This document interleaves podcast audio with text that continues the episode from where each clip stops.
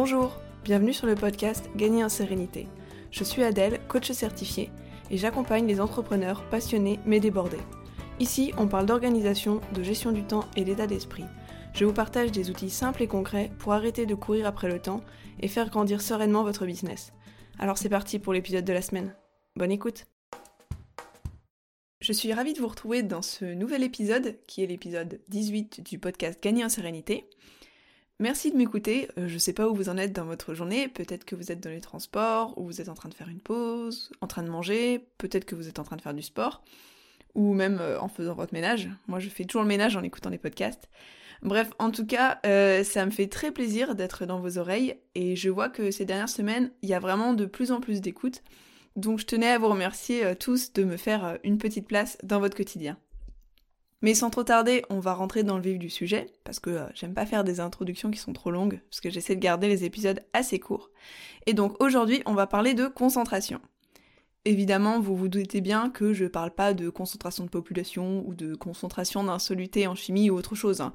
Ici, dans cet épisode, la concentration qui nous intéresse, c'est la capacité à porter toute son attention sur un même objet, sur une même tâche.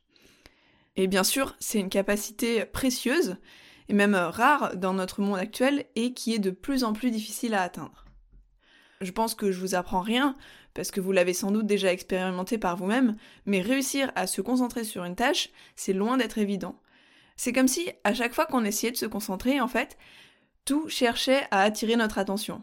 On vit dans un monde qui est hyper connecté, et la capacité à rester focus devient de plus en plus rare, mais d'ailleurs, c'est pas seulement à cause de ce qui est autour de nous, c'est aussi en raison de ce qui se passe en nous. Il y a le téléphone qui sonne, des notifications diverses arrivent, nos idées elles fusent, nos pensées elles divaguent, etc., etc. Et la concentration, finalement, c'est un peu comme un super pouvoir que euh, peu de personnes savent vraiment exploiter. Et la bonne nouvelle, c'est que c'est tout à fait possible d'apprendre à maîtriser ce super pouvoir. Donc je vous propose de découvrir mes 5 conseils pour y parvenir. Et au passage, ces techniques, elles s'appliquent quelle que soit l'activité que vous voulez pratiquer, pas seulement pour votre travail.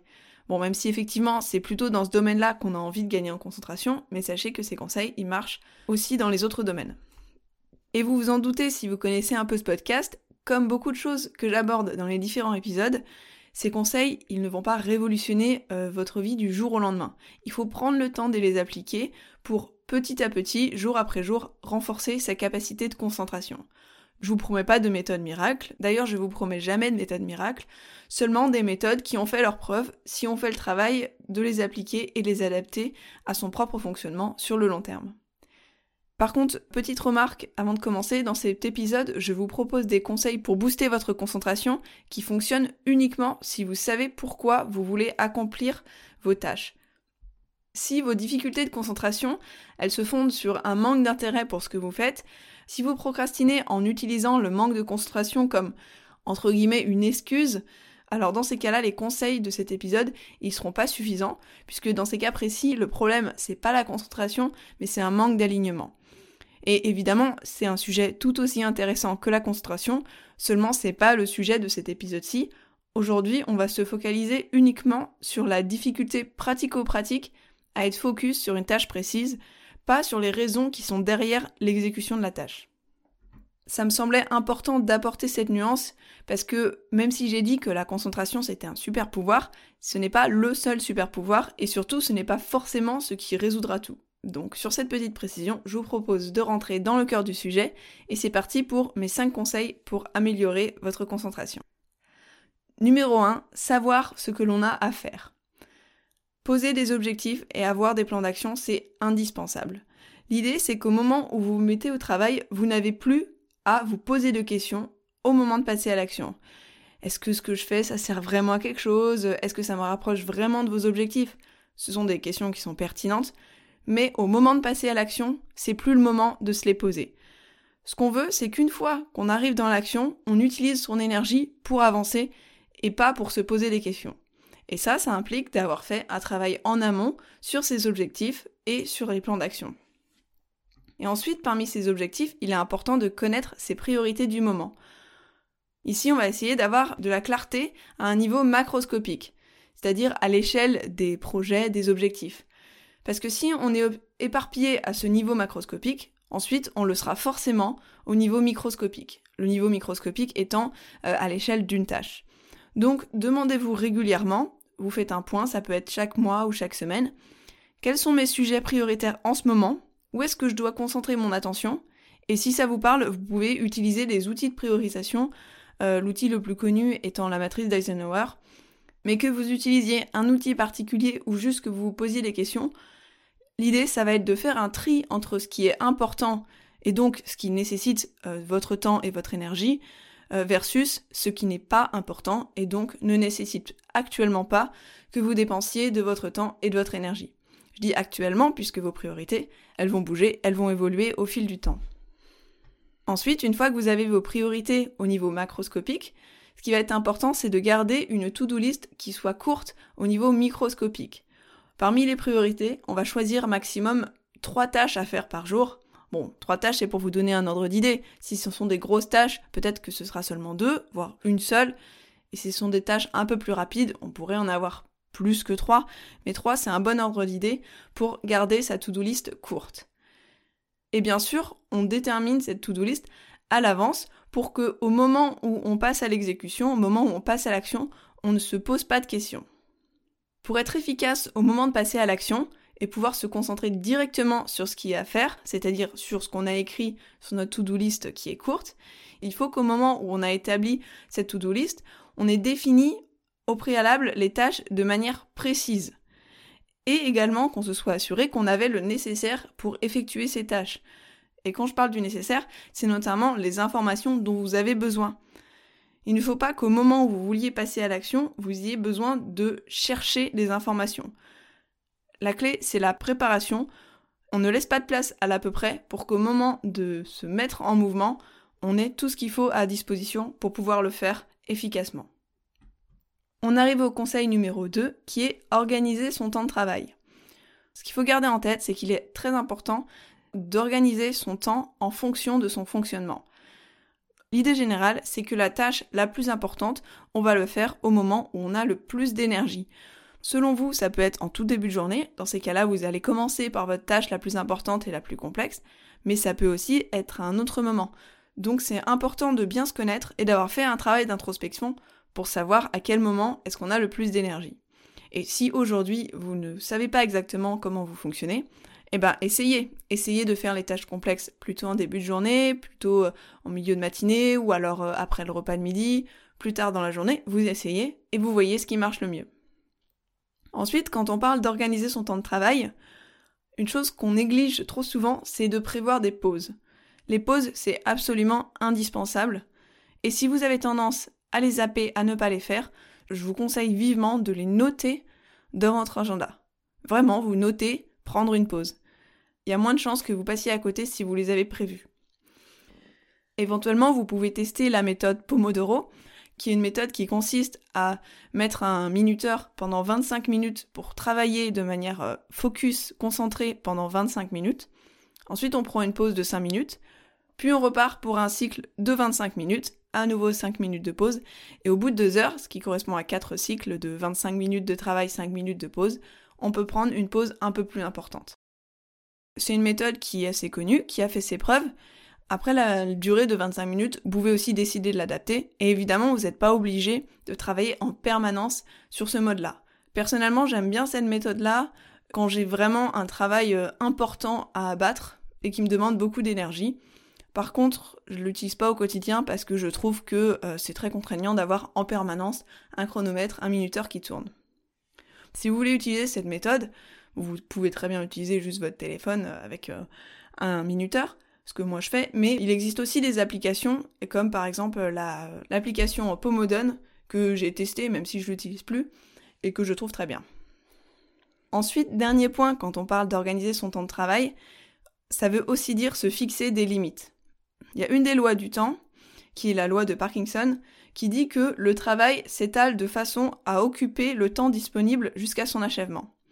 Ça veut dire que si une tâche peut être faite en une heure, mais que vous êtes bloqué deux heures pour le faire, eh ben au final il y a de fortes chances pour que cette tâche soit faite en deux heures. C'est pour ça que c'est intéressant de limiter le temps que l'on met à disposition pour une tâche. Bon, l'objectif, c'est pas non plus de vous mettre dans un rush intense en prévoyant tout trop juste. Et puis au début, quand vous commencez, vous verrez que vous serez pas forcément très bon pour vous mettre des limites parce qu'on apprend petit à petit à évaluer combien de temps dure chaque tâche. Mais vous verrez que c'est une pratique qui va vous aider à, pendant la période de temps que vous vous êtes donné, vous aider à rester vraiment focus pendant cette période-là. Et évidemment, vous prévoyez des moments tampons, euh, soit en fin de journée ou une journée en fin de semaine, pour rattraper le retard si jamais le temps que vous aviez prévu n'était pas suffisant. Mais ça, euh, c'est ce dont je vous parlais dans l'épisode sur les imprévus. Mais attention, se fixer des limites, ça ne marche que si on essaie de ne pas déborder. C'est pour ça que ça peut être aussi un peu à double tranchant, parce que des fois, de se mettre des limites, ça, euh, nous met une certaine pression. Donc évidemment, c'est un équilibre à trouver entre euh, des limites qui nous motivent et qui nous boostent, et des limites qui nous démoralisent complètement, parce qu'on n'arrive pas à les respecter. Ensuite, conseil numéro 3, c'est de se couper des distractions. Et quand on pense aux distractions, on pense souvent à notre environnement, mais en fait, les distractions, elles sont de deux types. Il y a les distractions externes, donc ça, effectivement, c'est notre environnement, mais aussi les distractions internes. Et ça, c'est tout ce qui est euh, en soi-même, c'est-à-dire euh, vos pensées et tout ce qui tourne dans votre esprit de manière générale. Et pour booster sa concentration, c'est important de limiter au maximum toutes les distractions, qu'elles soient externes ou internes. Pour les distractions externes, c'est-à-dire liées à l'environnement, ça veut dire essayer d'avoir un environnement qui soit rangé et organisé, éventuellement qui soit minimaliste, si c'est une démarche qui vous parle. Également, c'est bien d'être dans un environnement qui soit calme. Après, calme, ça ne veut pas forcément dire euh, sans aucun bruit. Ça, c'est à vous de voir ce qui fonctionne le mieux pour vous. Éventuellement, vous pouvez prévoir un fond sonore, des white noise ou de la musique si ça vous convient. Ça veut aussi dire couper les notifications, à la fois sur son ordinateur et sur son téléphone. Je peux vous conseiller l'appli euh, Forest que moi j'utilise pour bloquer mes notifications pendant que je travaille. Et de manière générale, je vous encourage à complètement désactiver une bonne majorité de vos notifications sur votre téléphone pour ne garder que celles qui sont importantes. Ça veut aussi dire sur son ordinateur de fermer ses boîtes mail, fermer ses réseaux sociaux et plus généralement fermer tous les onglets qui sont inutiles. Et pour vos boîtes mail et vos réseaux sociaux, je vous conseille de vous dédier des temps spécialement pour ça, pour aller les gérer, pour aller répondre à vos messages. Mais en dehors de ces périodes de temps qui y sont dédiées, ces onglets, ils restent fermés. Et ensuite, une dernière chose qui n'est pas forcément évidente pour limiter les distractions externes, c'est d'être clair avec les personnes autour de soi. Alors selon comment on travaille, c'est pas toujours facile, mais en faisant de la pédagogie autour de soi et en expliquant qu'on a des périodes où on est disponible et d'autres non, on peut réussir à contrôler les interactions et les distractions qui viennent des personnes qui sont autour de soi. Ensuite, pour euh, limiter les distractions internes, c'est-à-dire euh, tout ce qui tourne dans notre tête en fait, et qui pourrait nous déconcentrer, eh ben déjà, il y a tout ce qu'on a dit dans le premier point, dans le premier conseil pour savoir ce que l'on a à faire. En étant au clair au moment de passer à l'action, on va limiter un certain brouhaha mental, donc euh, tout ce que je vous ai dit dans ce point-là, c'est déjà des choses que vous pouvez mettre en place. Et ensuite, je vous conseille d'avoir un support pour noter ce qui encombre votre esprit. C'est-à-dire en fait un cerveau externe. Et concrètement, comment ça marche, un cerveau externe? Bon bah déjà, il faut un support pour son cerveau externe. Euh, globalement, en fait, ce qu'il faut, c'est un support de prise de notes. Donc ça peut aller du carnet de notes à un outil digital plus complet comme Evernote ou moi personnellement j'utilise Notion que j'aime vraiment beaucoup. Et une fois que vous avez un support, il y a un réflexe à prendre, c'est de noter tout ce qui vous traverse l'esprit. Et quand je dis tout, c'est vraiment tout. Toutes les pensées qui pourraient vous traverser l'esprit, vous les écrivez. Donc soit euh, on les note directement à un endroit précis dans son cerveau externe, si on a déjà des listes ou des choses comme ça, soit on les note pêle-mêle, et ensuite plus tard on revient faire le point sur tout ce qu'on a noté pour les trier et les ranger au bon endroit dans le cerveau externe. Personnellement, moi je note tout en vrac sur une page de mon espace Notion, et ensuite, une à deux fois par semaine, je vide complètement cette page et je bascule les idées euh, bah, vers l'endroit où c'est le plus pertinent. Par exemple, je vais envoyer mon idée vers la liste de courses si j'ai pensé à quelque chose qui manquait qu'il fallait acheter. Je vais envoyer vers la liste des idées de podcast euh, un sujet auquel j'aurais pensé sous la douche. Je vais envoyer dans ma liste de livres à lire euh, une recommandation qu'un ami m'aura fait. La seule exception, c'est les rendez-vous que je note directement dans mon agenda sans passer par la case liste en vrac, mais sinon tout le reste, je le mets dans une liste en vrac que je viens vider régulièrement. Et c'est important de faire le point régulièrement pour la vider, parce que si votre cerveau externe est embrouillé et que vous n'avez pas confiance en lui, eh ben votre vrai cerveau, celui qui est dans votre tête, il va se sentir obligé de continuer à garder ces informations en tête parce qu'il n'aura pas confiance dans le support externe. L'objectif, c'est qu'il y ait vraiment plus jamais d'idées qui flottent dans notre cerveau et qui le surchargent. Donc, dès qu'on a une idée qui apparaît, on la sort de la tête en la notant. Évidemment, il y a aussi un deuxième avantage autre que de se libérer l'esprit, c'est aussi qu'on oublie beaucoup moins de choses. Et donc, euh, bon, même si c'est pas le sujet de cet épisode, c'est quand même un avantage qu'il est intéressant de souligner. Et ensuite, une autre manière de se libérer des distractions internes, qui marche en complément du cerveau externe, ça pourrait être de faire un flot de pensée avant de commencer à travailler. Ça veut dire en fait se mettre euh, face à une page blanche dans un carnet ou, un, ou un support de prise de notes digitale, et de noter tout ce qu'on a en tête. Quelle est la différence avec le cerveau externe? C'est que dans le cerveau externe, on va vraiment noter des idées précises, des choses à faire, euh, à acheter, ou ce genre de choses. Par contre, dans le flot de pensée, ça peut être des choses beaucoup plus diffus. Ça va être euh, notre morale, euh, des choses qu'on ressent. C'est un petit peu faire le point sur sa météo intérieure et extérioriser tout ce qui ne constitue pas une chose à faire, tout ce qui est vraiment juste plus de l'ordre du ressenti. c'est un bon exercice à faire en complément du cerveau externe, même s'il est un peu difficile à maîtriser au début, euh, parce qu'au départ on ne sait pas trop quoi écrire.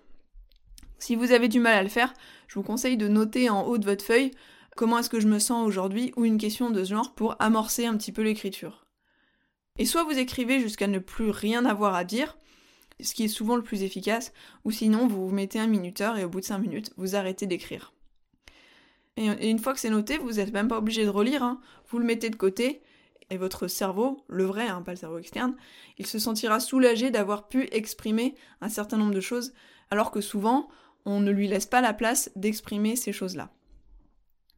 Voilà pour les distractions. Ensuite, mon conseil numéro 4, c'est de faire une seule chose à la fois faire plusieurs choses euh, en même temps, on appelle ça le multitasking ou le multitâche.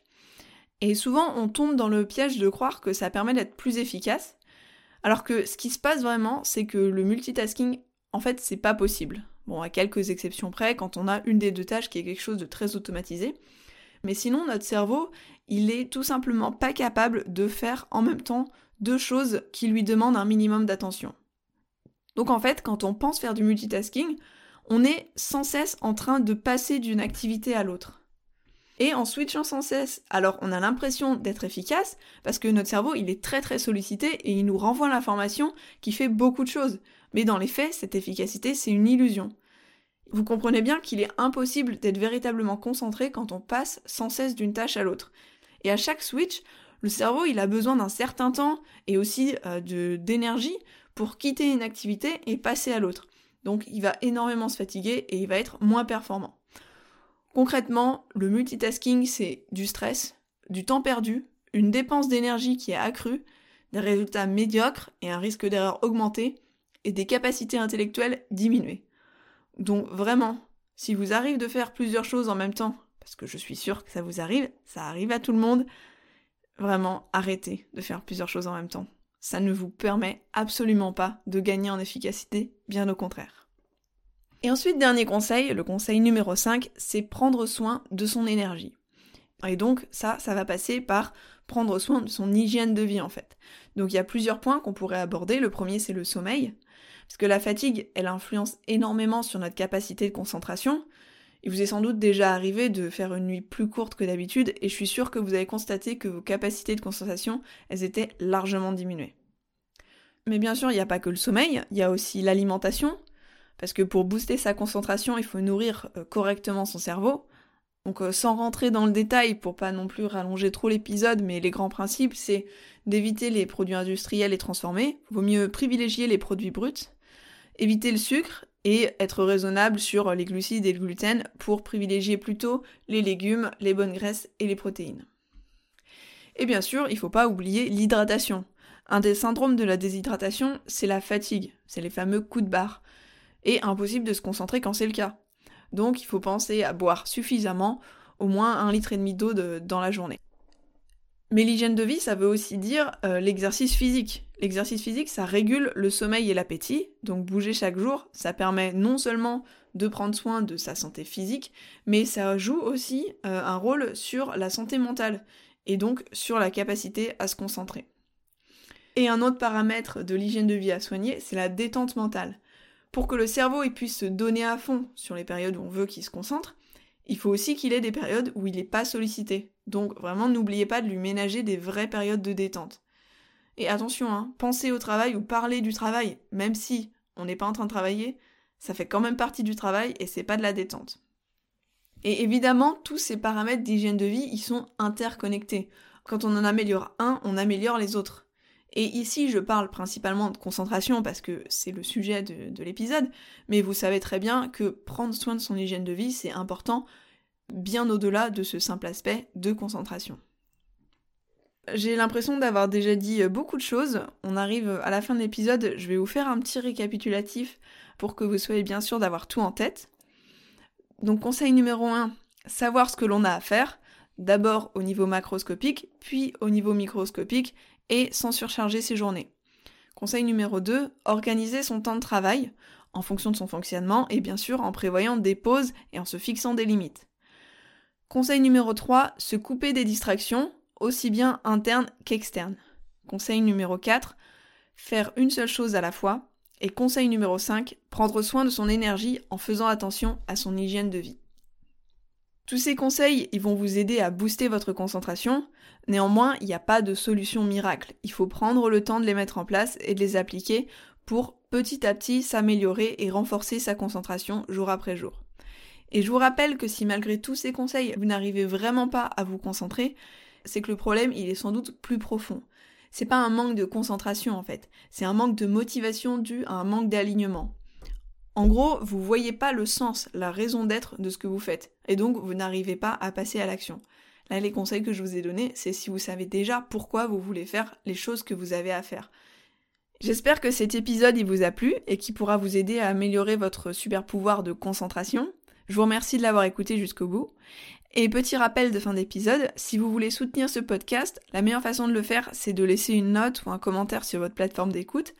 Ça permet qu'il soit mis en avant et que donc d'autres personnes puissent tomber dessus et le découvrir.